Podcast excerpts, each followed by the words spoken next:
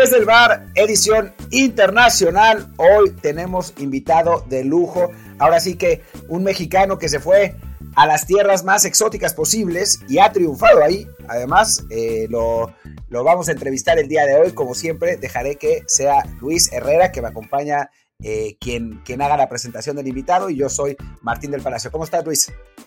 ¿Qué tal, Martín? Y sí, aquí tenemos un invitado que la presentamos. Como siempre, bueno, antes de presentarlo, hay que decir que este podcast está en Apple Podcasts, Spotify, Stitcher, Himalaya, Google Podcasts, Amazon Music y muchísimas apps más. Así que, por favor, suscríbanse en la que más les guste para que pues sigamos haciendo aquí más contenido, para que más gente nos encuentre. Para eso también es muy importante que nos manden un review con comentario en Apple Podcasts y así más y más gente va a poder estar escuchando esto. Y también nosotros podemos ser más invitados de honor, como es el día de hoy, con un mexicano que está triunfando en el fútbol de Asia un fútbol que hay que reconocer, no le hacemos mucho caso prácticamente nunca, pero que bueno, es bueno conocer más casos también de, bueno, de, jugadores y en este caso de técnicos mexicanos que están eh, procurando pues saltar de, lo que es la comodidad, la zona de confort del fútbol mexicano y tenemos en este caso a uno muy exitoso que es ahora el técnico del Johor Darul Tatsin de la Liga de Malasia, Benjamín Mora. Benjamín, ¿cómo estás?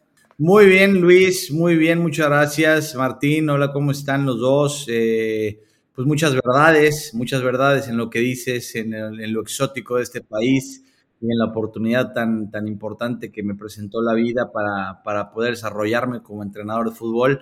Y feliz de la vida de acompañarlos y muchas gracias por el espacio. A ver, cuéntanos un poco, porque, a ver, podríamos irnos directamente a Malasia, pero leyendo tu biografía, digamos que no es común ¿no? O sea, tú has tenido una vida, digamos, no, no particularmente normal, y no lo digo en el modo negativo, sino más bien al contrario, ¿no? O sea, viviendo en, distintas ciudades con un padre que era promotor de lucha libre, eh, tu madre eh, seleccionada nacional de voleibol, eh, tú yendo, yendo y viniendo, cuéntanos un poco de ti antes de arrancar la parte de profesional, digamos. Ay, bueno, pues sí, la verdad he tenido una vida maravillosa, maravillosa porque ha sido única, típica. Eh, he tratado de romper los paradigmas eh, más eh, significativos de la sociedad comúnmente conocida, ¿no? la oveja negra, digamos, en, muchas, en muchas partes de mi vida, nunca me gustó seguir mucho las reglas, nunca me gustó seguir mucho los patrones normales. Siempre pensé que podíamos hacer lo que pudiésemos en la vida, lo que decidiésemos. Mi padre antes de fallecer y mi madre antes de fallecer siempre me dijeron que yo podía lograr lo que me propusiera y lo tomé muy en serio, lo tomé muy en serio, me ha costado muchísimo trabajo, pero bueno, yo, pienso que es normal, parte de la vida, que los esfuerzos que uno hace para triunfar, para, para ser mejor, para evolucionar como persona, como profesional, pues eh, dan frutos si uno se, pone las metas fijas, si se dedica lo suficiente y si trabajamos como, como nos dicta el camino. Entonces, a mí, pues desde chavo, desde chavo me gustaron los deportes porque pues mi madre, como bien dices, eh, fue seleccionada nacional de voleibol, fue una mujer que, rompió también paradigmas porque fue la primera extranjera que salió a jugar eh, de México, es decir, ella era seleccionada nacional y le invitaron a jugar a, El Paso, Texas, a una liga de hombres y, ella aceptó y, se fue y la, vetaron un año de la selección nacional mexicana porque era amateur y no podía jugar profesional. Sin embargo, ella buscó y salió y fue una experiencia maravillosa para ella. Y bueno, mi padre hizo funciones de lucha libre en todo México, fue, le decían el zar de la lucha libre, fue una persona súper exitosa en lo que es el, el pancracio, la lucha libre mexicana, que es culturalmente muy conocida y muy eh, asidua por, por todos los mexicanos históricamente. Y le aprendí muchísimo, ¿no? Le aprendí muchísimas cosas que yo creo que él ni, ni, supo que me las enseñó porque fui un nómada, un nómada de la vida, estuve en 13 escuelas, 14 más o menos, y, tuve veintitantos cambios de casa, ¿no? Entonces, eh, pues tenía amigos por todos lados y tenía, y estaba solo por todos lados, ¿no? La dualidad de la vida, lo que nos enfrentamos siempre, y supe remar en aguas turbias, supe aprovechar las las aguas calmas y, al final me encontré en Malasia. Y si tú me preguntas cómo llegué acá, yo te diría que no tengo la menor idea, pero llegué. Eh, lo único que te puedo decir es que yo soy ferviente creyente de que uno genera su propia realidad desde sus sueños, desde sus eh, metas, desde sus objetivos y desde las eh, pues visualizaciones que uno tiene de, de, lo que hace, ¿no? Entonces yo siempre he estado muy certero de que he podido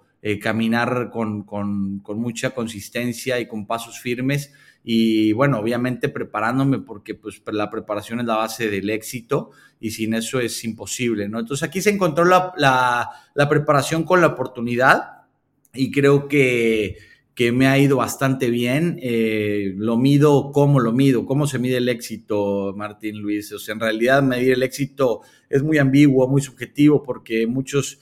Eh, lo ven en el dinero, muchos lo ven en el éxito profesional, muchos lo ven en el éxito familiar, en lo humano, yo en realidad el éxito lo mido eh, siendo feliz, siendo una persona eh, completamente satisfecha con, con quién soy y, seguro de mí mismo. Y hoy estamos dando eh, pues una bonita historia para mis hijas y para la sociedad mexicana, que bueno, obviamente yo le debo mucho a, a, México porque fue mi patria, pero sí, estuve en todos lados, me declaro un nómada de la vida, sin duda. A ver, ahora llegaré, ya llegaremos al tema Malasia, pero bueno, con esos antecedentes de que tienes, bueno, papá en la lucha libre, mamá en el voleibol y estos cambios de, casa, de escuela, cosas antes, de entrada, ¿tuviste alguna vez la tentación pues, de dedicarte, por ejemplo, a la lucha o, al voleibol? O, cómo llegas al fútbol, digamos, a es eh, tu, imagino, estuviste en fuerzas básicas, o sea, ¿cómo, ¿cómo fue el camino de entrada pues para no, no elegir el, el deporte el espectáculo, el que estaban tus padres, sino más bien meterte al fútbol? Pues eh, en realidad fue coincidencia, ¿no? Porque, porque ninguno de mi, de mi familia eh, estaba hilado o estaba eh, dedicado a lo que es el fútbol en sí de manera profesional. Tú, solamente tenía un tío que, que, había jugado un poquito ahí por ahí en el Puebla, en, en México, en primera división, pero más allá de eso nunca tuve una influencia fuerte con el fútbol. Sin embargo, con el deporte sí, ¿no? El deporte, yo eh, practiqué taekwondo, practiqué natación. En la, yo vivía en Tijuana, en donde mi madre me llevaba a Estados Unidos a, jugar béisbol de, en las infantiles de los Dodgers, que estaban en San Diego, una filial. Entonces yo jugaba, yo jugaba béisbol, era seleccionado de California, o sea, era shortstop. ¿no? Entonces, eh, en realidad, pero estaba muy chiquitito, estaba muy chaparrito de, de niño y no, pues no, no era bueno, ¿no? O sea, en ese sentido, para seguir eh, esa carrera de beisbolista. Y además no me apasionaba, ¿no? Y, lo que siempre me apasionó, pues fue el fútbol, porque fue pues el deporte por excelencia eh, que practicamos en México, ¿no? En los recreos, en, en las, en las horas de educación física, en las escuelas, en la cuadra, y era bueno, de chico era muy bueno, era, era fuerte, eh, eh, sacaba ventaja de alguna manera, y, y, cuando me fui a probar a las fuerzas básicas del Puebla, me quedé, jugué mucho tiempo ahí, después me fui al Necaxa, jugué en el Necaxa en tercera división profesional, quedamos campeones de ascenso jugando, de ahí estuve en la segunda división, después en la liga de ascenso, lo que era Cautitlán en ese entonces, y después estuve dos temporadas en, en primera división en Puebla, no logré debutar en primera división, y como siempre fue mi característica de ser muy impaciente y ser una persona que no me conformaba con nada, pues el fútbol ya se me hacía poca cosa para mis aspiraciones como futbolista, no estaba teniendo el éxito, no estaba teniendo el reconocimiento, ni estaba teniendo la carrera resaltante que hubiese querido y decidí hacerme a un lado como futbolista y al final quedé hilado en el fútbol porque pues de alguna manera tenía que estar vinculado y me dediqué a estudiar muy temprano, a los 27 años me empecé a estudiar la carrera de director técnico en México y de ahí empecé a trabajar en los Cholos Quincles de Tijuana, que me dio la oportunidad eh, Jorge Alberto, el presidente, el dueño del equipo, y Nacho Palou, el director deportivo, y de ahí hice una carrera en todas las divisiones inferiores como entrenador, sub 5, sub 7, sub 9, de todo, de todo dirigí y pues las horas vuelo se acumularon y me empecé a apasionar todavía más. Creo que me gusta muchísimo más ser entrenador de fútbol que futbolista, quizá porque como futbolista tampoco tuve experiencias maravillosas eh, en lo que respecta a los grandes reflectores. Eh, estuve solamente entrenando, conozco los vestidores, pero de, de, una manera pues casi amateur, un poco profesional por ahí, pero, pero nunca fui resaltante, ¿no? Entonces como entrenador eh, desbordé toda mi pasión en el fútbol y, entendí muy, muy temprano que si quería ser un buen entrenador me tenía que preparar y tenía que competir conmigo mismo todos los días para poder ser mejor. Y eso es lo que me dediqué a hacer. Eh, encontré a la mujer de mi vida que hoy es mi esposa, que, tiene, que tengo dos hijas maravillosas con ella y ella pues me impulsó, me impulsó y fue mi motivación y pues así se fueron dando las cosas. Oye, Benjamín, y bueno, finalmente ahora sí lleguemos al, al punto. ¿Cómo es que das el salto a Malasia? O sea, según entendí, de acuerdo a, lo que se lee en tus, en tus biografías en, línea, vas como asistente, ¿no? Originalmente a, entrenar al segundo equipo y después es que, te, que te vuelves el entrenador del, del, equipo A. Sí, yo estaba de asistente en eh, Cafetaleros de Tapachula, en la Liga de Ascenso en México, una franquicia que en el 2015 se, se inició y yo empecé eh, mucho antes, ¿no? En el 2012, 2013, en Querétaro, en Cancún, con, con, entrenadores de nombre, de auxiliar. Y había sido auxiliar, dirigí una segunda división profesional de, de México, Guerreros de Chiapas. Y de ahí fui de auxiliar a Tapachula. Yo siempre quise tener el control y la conducción de un equipo, pero en México era prácticamente imposible, era prácticamente una eh, guerra perdida, eh, porque era pues una aguja en un pajar, ¿no? O sea, era un técnico más que no tenía un nombre rimbombante ni tenía tampoco una, un pasado eh, resaltante como futbolista y se me complicaba, se me hacía muy difícil que me, que me voltearan a ver. Entonces, yo inmediatamente con, mi experiencia de ser tan nómada y que no me daba miedo salir a buscar las posibilidades nunca y de conocer gente nueva y de adaptarme a lugares nuevos, yo dije, pues yo tengo que salir de aquí, porque aquí en México pues, puedo pasar una vida esperando que me dé una oportunidad y, y no va a llegar. Entonces yo no tenía nada que perder, ¿no? Yo realmente cuando llegué acá, llegué gracias a una, a una persona que se llama Martín Prest, que él es... Eh, el agente intermediario que me contacta para llevarme algunos jugadores a Querétaro y a Cancún en el 2012 y 2013. Eh, y yo como auxiliar no tuve la oportunidad de, contratar a esos jugadores que él me ofrecía. Sin embargo, hicimos una muy buena relación y nos vinculamos de tal manera que empezó a conocer mi trabajo. Y él es el que contacta con el príncipe de Johor, que es el dueño del equipo, y que me dice un día si me interesaba venir a Malasia al segundo equipo como entrenador principal, que era la Liga de Ascenso, ¿no? Lo que es la Liga de Ascenso aquí, la segunda división. Y yo, obviamente, sin tener absolutamente ningún otro proyecto mejor que ese, le dije que por supuesto que sí, me tardé menos de 24 horas en decidir. Agarré mi backpack, agarré mi, mi libreta y papel y con una mano adelante, una atrás y mi mujer de la mano eh, y mi hija de seis meses o menos, creo que tenía cuatro meses por ahí, ya me vine a, Malasia a buscar esta aventura. Esto fue en, el, en noviembre del 2015. Entonces, desde entonces hemos tenido este viaje, esta experiencia, esta, este cuento de hadas que se ha convertido en una maravilla porque me ha regalado el triunfo, el éxito profesional que tanto ansié, lejos de mi país. Siempre digo que estoy lejos de mi país, lejos de mis raíces, lejos de mi cultura, pero estoy muy cerca del éxito. Entonces yo me he mantenido acá eh, porque, bueno, pues no es fácil en el fútbol. Yo creo que nada es fácil ser campeón. En ninguna liga es fácil ser campeón y ganar. Y aquí gano siempre y llevamos muchísimos títulos, llevamos récords. Me acaban de nombrar el entrenador más exitoso de la historia de Malasia.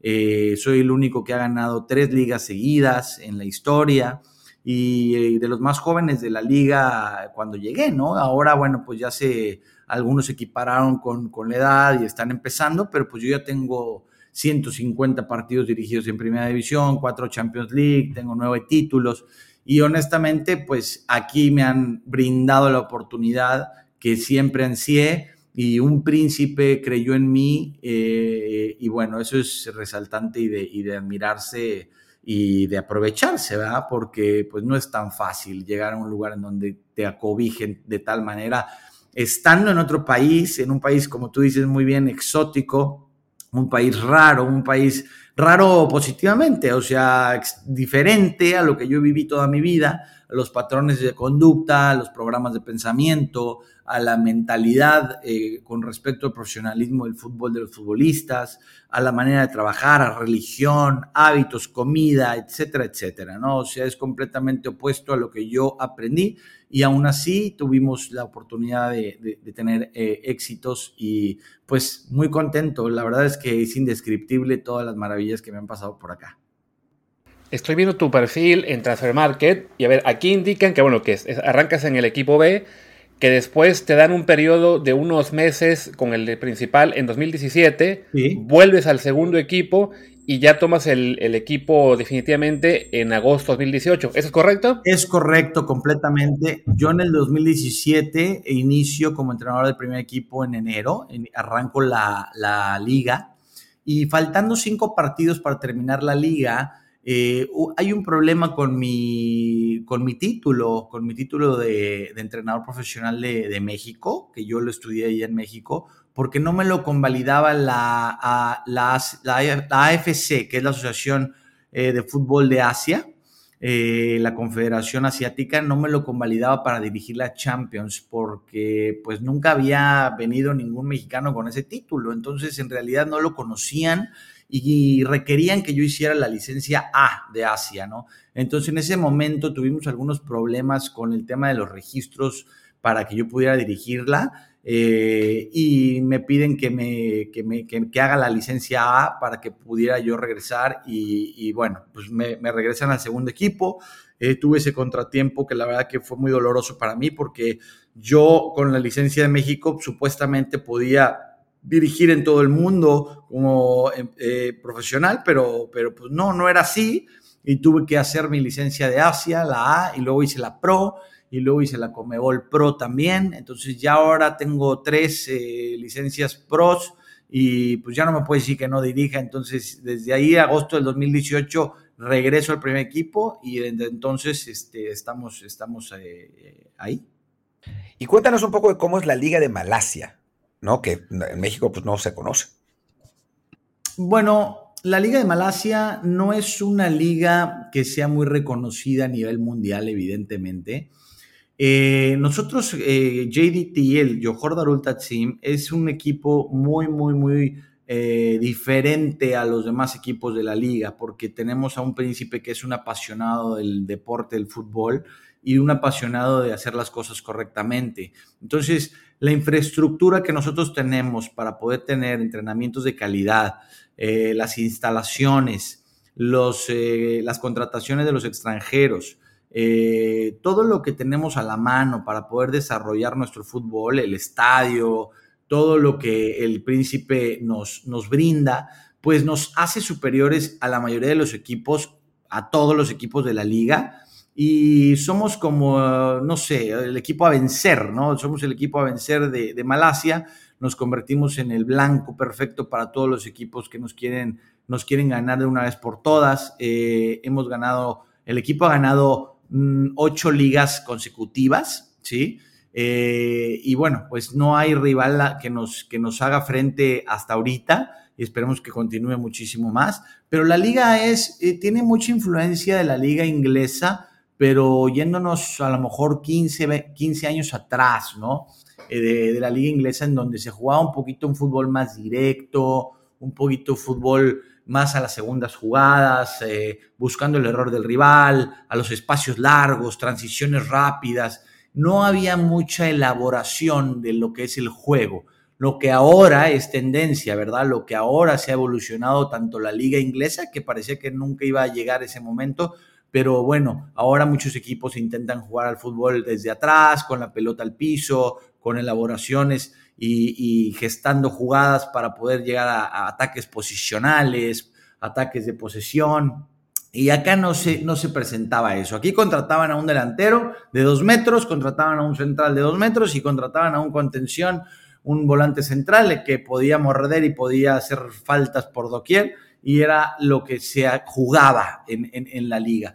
Y cuando llegamos empezamos a implementar, yo en México, afortunadamente, y, que, México, bueno, tiene, tiene esa fama de, que tácticamente es bien trabajado desde las inferiores. Y entonces yo, eh, pues modernizando un poquito los estilos, quise llegar a implementar un fútbol abierto, un fútbol eh, espectáculo, un fútbol de triangulaciones, de, de, superioridades numéricas, de, de, ataques posicionales, de ataques en ruptura y todo este tipo de cambios de posición. Y fue eh, en verdad un éxito porque ahora en realmente pues todos quieren emular el estilo que nosotros implementamos y que funcionó gracias a los jugadores que tenemos y al príncipe que me dio las posibilidades. Pero no es una liga que se juegue muy bonito al fútbol, es una liga muy competida, muy física, en donde, en donde se, da de todo, ¿verdad? Y también hay errores eh, en los partidos que realmente pues no, no existen en, primeras divisiones en la, en la elite, ¿verdad? Porque pues acá los jugadores evidentemente no son de la envergadura de, una, una, liga española, una liga inglesa, una liga portuguesa, una liga alemana o, o, esas ligas que son las mejores del mundo, ¿verdad? Entonces, pues estamos luchando para que se mejore la liga, pero nuestro equipo sí, sí juega otra liga, nuestro equipo juega otra, otra dinámica y eso es lo que nos está pasando por ahora. Estoy viendo aquí lo que es la lista, bueno, del, equipo, el, plantel que tienes. Bueno, evidentemente, mayores jugadores malayos, pero sí, hay, un par de brasileños, veo, dos argentinos, dos de Australia, eh, Nacho Inza de España, que sí me, suena el nombre de antes. Tuviste en su momento a, Aaron Ñíguez, que fue un jugador que aquí, bueno, que tuvo en su momento mucho potencial acá en España. Pero bueno, eh, que bueno, es evidente una liga con, jugadores de, perfil mucho más bajo en general que, lo que vemos en México o en ligas de Europa ¿Ha habido alguna vez la oportunidad o tentación de llevar mexicanos? Claro que sí, claro que sí. He, tenido conversaciones eh, amplias de, poder eh, traer jugadores mexicanos, pues no porque los conozca personalmente, sino porque pues evidentemente conozco el perfil del jugador mexicano, la cultura. Creo que a un entrenador mexicano le viene bien tener un jugador que también haya vivido de alguna manera una misma experiencia en la cuestión social, en la cuestión eh, cultural, en la cuestión eh, educacional, eh, etcétera, etcétera, ¿no? Entonces, lo he intentado, pero es muy, el príncipe me lo dejó muy claro, me dijo, mira, para nosotros el fútbol mexicano es como para el fútbol mexicano el fútbol malayo, ¿no? El fútbol malasio, ¿no? Nosotros no tenemos en México ningún, ningún jugador de Malasia. Entonces, este, en realidad estamos tan separados y tan aislados y polarizados en la cuestión de ligas, que es difícil que aquí el príncipe se incline por un mexicano antes de inclinarse por un brasileño, un argentino, un chileno, un uruguayo, de los más importantes de lo que es el continente americano, los, más, los, los, países más exportadores, ¿no? Entonces, cuando ya se acaban las oportunidades de América, lo primero que hacen es, este, es ir a buscar europeos, buscar a ingleses, buscar este, eh, incluso eh, jugadores anglosajones, eh, jugadores ucranianos, jugadores africanos, estos morenos rápidos, ¿no? potentes, que es más, más la tendencia y más la costumbre y la cultura de la liga, ¿no? Entonces, sí, pues soy el único mexicano por acá, amigos, soy el único mexicano, no encuentro ninguno más en la liga, en, en ninguna liga de Asia. Es decir, yo no conozco a nadie mexicano que esté trabajando en ninguna liga asiática o por lo menos del sureste de Asia donde estoy yo, Tailandia, Indonesia, eh, Cambodia, Vietnam, todos estos países y Filipinas y, ni siquiera en Japón tengo conocimiento ni en Corea que estén, que estén mexicanos, ¿no? Ni jugadores ni, ni entrenadores. Entonces, para mí es este, pues como un premio, ¿no? Es como el golden ticket, ¿no? De, que, me gané para, para estar desarrollando mi, mi profesión por acá. Y estoy muy contento de eso. Oye, auxiliares no has intentado, no has intentado llevarte, no sé, eh, también no debe ser fácil desde el punto de vista personal, digo, tú tienes tu familia ahí y todo, pues estar en un lugar con tan pocos compatriotas, ¿no? Digo, yo he estado en Malasia, pero pues uno va de turista y pasa cuatro días ahí, así la, la, la comunidad expat mexicana debe ser chiquita, ¿no? Eh, en Kuala Lumpur, que es la capital de Malasia, existe, existe comunidad mexicana, evidentemente. Tengo muy buena relación con el cónsul, tengo muy buena relación con el embajador. Eh, estoy en contacto con alguna comunidad en chats de WhatsApp con, mexicanos, pero Sí tengo, tengo eh, un auxiliar que se llama Giancarlo Salazar, que se lo acabo de traer hace dos meses eh, que llegó, y tenía uno más mexicano que se llama Leonardo Medina, que él estuvo trabajando tres años conmigo aquí en Johor. Sin embargo, ahorita ya se le, pues se le terminó el ciclo, eh, hubo otros intereses, y después de ahí, bueno, pues nada, estamos nada más dos mexicanos ahora trabajando en el club y en Johor, el estado en donde estoy, hay mexicanos, pero bueno, se dedican a algunas otras cosas y no tengo mucho contacto con ellos porque pues es gente mayor que a lo mejor ya no, pues no, no, ni siquiera está involucrado en el fútbol y yo tengo realmente el tiempo muy contado para poder estar socializando o haciendo cosas este, extra fútbol. Yo vengo acá a trabajar y mi familia es mi, son mis mejores auxiliares que tengo. Eh, y pues nada, acostumbrándome la vida a, estar solo de alguna manera en ese sentido, ¿no? Sin mexicanos alrededor. Eh, de alguna manera, pues ya es parte de mi vida, ya, ya siento que, que, no es necesario que tenga yo mexicanos porque pues yo no hago diferencias raciales ni diferencias de, de países, o sea, los argentinos, españoles, eh, que están por acá, brasileños, colombianos, que hay aquí también por aquí unas amigas de mi mujer que son colombianas. Pues tenemos una comunidad de latinos y de que hablamos español, incluso hay unos australianos que nos caen muy bien, que somos amigos, y pues somos gente, somos ciudadanos del mundo, eh, y es lo más importante, ¿no? Que, sepamos relacionarnos y vincularnos con todas las culturas y todas las nacionalidades. Oye, bueno, y en lo que es el, tema del club en el que estás, que bueno, que es, un equipo que domina eh, ampliamente en Malasia, veo que bueno, que en la Champions Asiática le ha costado más, el, nivel de la liga de Malasia, eh, entiendo, es menor que el de las ligas, no sé, de Japón, de, Corea, y otras más. ¿cuál es para ti tu proyecto a mediano plazo? ¿El seguir impulsando a este equipo y a lo mejor hacerlo más competitivo dentro de la Champions Asiática o más bien saltar a una liga más importante en esa zona o bien ya mejor regresar a México, no sé. En general, ¿qué es lo que te gustaría más hacer? Bueno, pues eh, para valorar eh, esas posibilidades, eh, uno tiene que preguntarse en dónde y cómo está más contento, ¿verdad? Nosotros, yo soy de la idea que uno tiene que seguir sus sueños y uno tiene que seguir sus, sus deseos, porque el corazón no miente y cuando el corazón te dicta algo hay que seguirlo. Y, yo estoy más cómodo en, la, en el desafío que en la conformidad, ¿no? Entonces, yo aquí yo he ganado muchas cosas, yo he tenido, he roto récords y, he tenido muchos éxitos como entrenador gracias al gran plantel que tengo y evidentemente sí necesitamos dar un paso adelante en la cuestión de lograr cosas importantes en la próxima Champions League, que además la vamos a, tener nosotros en casa, se va a jugar aquí en casa, justamente en Johor. Eh, nuestro grupo, nuestro grupo del sureste de Asia, se va a jugar en, nuestra casa. Entonces es una muy buena oportunidad para dar ese salto. Como bien dices, eh, la competitividad entre nuestro club, que es de Malasia, contra los clubes campeones y subcampeones de Japón, Corea, China, se vuelve mm, cuesta arriba, se vuelve muy complicada porque evidentemente son ligas de mucho más envergadura, de más historia, de mucho más potencia en la cuestión de los extranjeros, salarios mucho más altos en, lo que corresponde a los jugadores eh, que participan en ella. Entonces, nos cuesta mucho trabajo poder dar ese salto para poder pasar incluso a la siguiente ronda, ¿no? Hemos ganado partidos, hemos ganado al, al, al este, los Swan eh, de Corea, a los Blue Wings le ganamos la Champions pasada y luego este, tuvimos un buen resultado con el Kashima Antlers 1-0 en casa. Eh, y hemos competido, hemos empatado algunos partidos, sin embargo no nos alcanza todavía para poder dar ese salto y esperemos que en este año podamos darlo.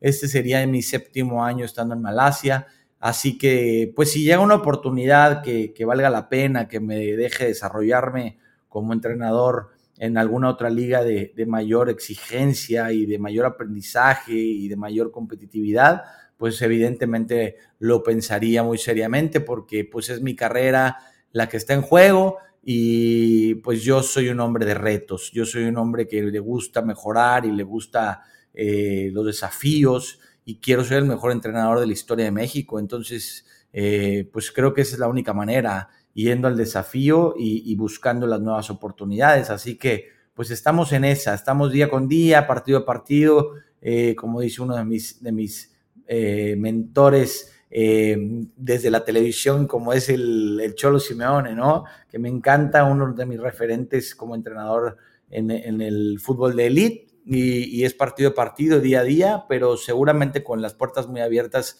para poder eh, buscar nuevos horizontes en algún momento. Y lo, está, lo estás buscando, digamos, eh, ¿cómo, ¿cómo, funciona, ya prácticamente para terminar, eh, ¿cómo, ¿cómo, funciona es un asunto así, ¿no? O sea, tú estás en una liga que es, poco conocida, triunfando sin duda, y te quieres mover a otra liga de, calidad superior, ¿tienes a alguien que esté moviendo tu currículum? ¿Cómo, cómo más o menos eh, pasan estos, a esos niveles? Bueno, pues ustedes bien saben que el fútbol hoy es de conexiones, de relaciones y los agentes intermediarios y promotores existen hoy de manera muy fuerte en el fútbol mundial. Así que evidentemente si yo quiero dar un paso adelante, pues tengo que buscar a personas que estén vinculadas con otras ligas, otros países, otras posibilidades, que me ofrezcan alguna posibilidad. Hay algunas personas que están ah, interesadas, que me han buscado para llevarme a diferentes lugares. Eh, sin embargo, yo tengo que encontrar una estabilidad en la cuestión eh, de, mejorar en algo. Yo tengo que mejorar en algo para salir de aquí. Es decir, yo estoy en un club en donde sé que si me quedo voy a tener, voy a seguir teniendo éxito porque el equipo no va a, a dar su brazo a torcer. Eh, económicamente, pues son países que, lo hacen bastante decente para poder eh, tener un equilibrio en ese sentido.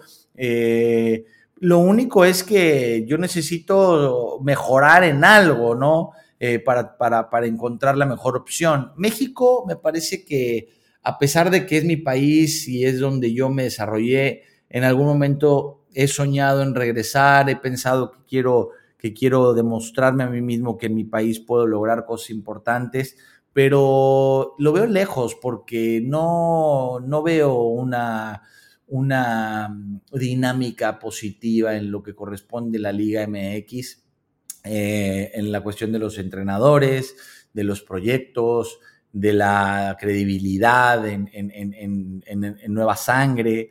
Y pues ahora ustedes bien saben lo que acaba de pasar en México, ¿no? La seguridad y, todo eso para mi familia es primordial y, y, la calidad de vida yo la priorizo ante todo. Entonces, en realidad planes no hago porque no sé qué va a pasar el día de mañana pero lo que sí es que estoy preparándome fuertemente por si en algún momento me llega una oportunidad de mejorar mis condiciones de alguna manera, pues pensarlo, pensarlo muy seriamente.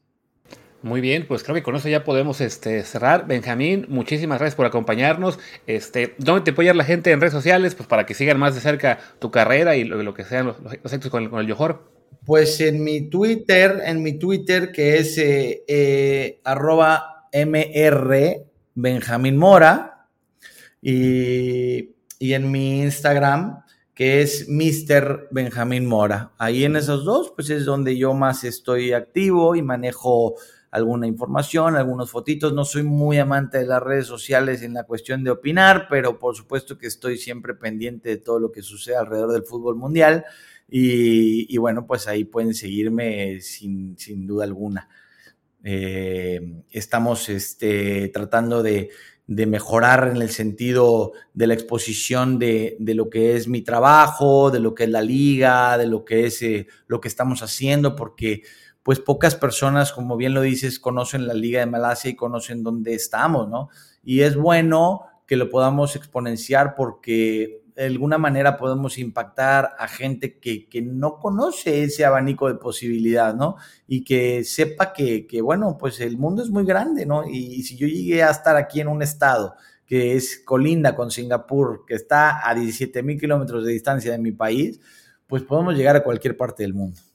Pues muy bien, Benjamín, muchísimas gracias por estar con nosotros. Les, a, todos los que nos escuchan, les los invitamos a que sigan las, las cuentas de, Benjamín, que se enteren lo que están haciendo los mexicanos exitosos en el extranjero.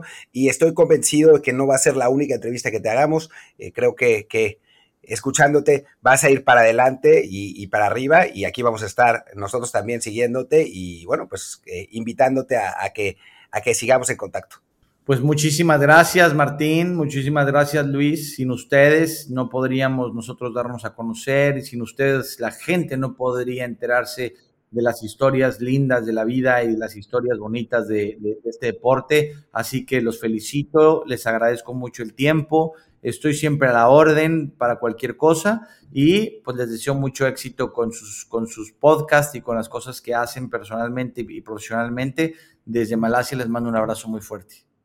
Gracias, Benjamín. Y bueno, también gracias a la gente que nos acompañó y que espero también compartan este podcast ahora que le hagamos también promos en los seres, pues para que, así como pedimos que más gente nos cuente de nosotros, pues también queremos que más gente conozca a los invitados que tenemos aquí, sobre todo con los son mexicanos que están teniendo mucho éxito en el extranjero. Y ahora sí, despedimos. Yo soy Luis Herrera, mi Twitter es arroba luisrha. Y yo soy Martín del Palacio, mi Twitter es arroba martindelp, el del podcast es desde el bar desde el bar POD. Muchas gracias y pues nos vemos muy pronto con más información. Chao, chao. Chao.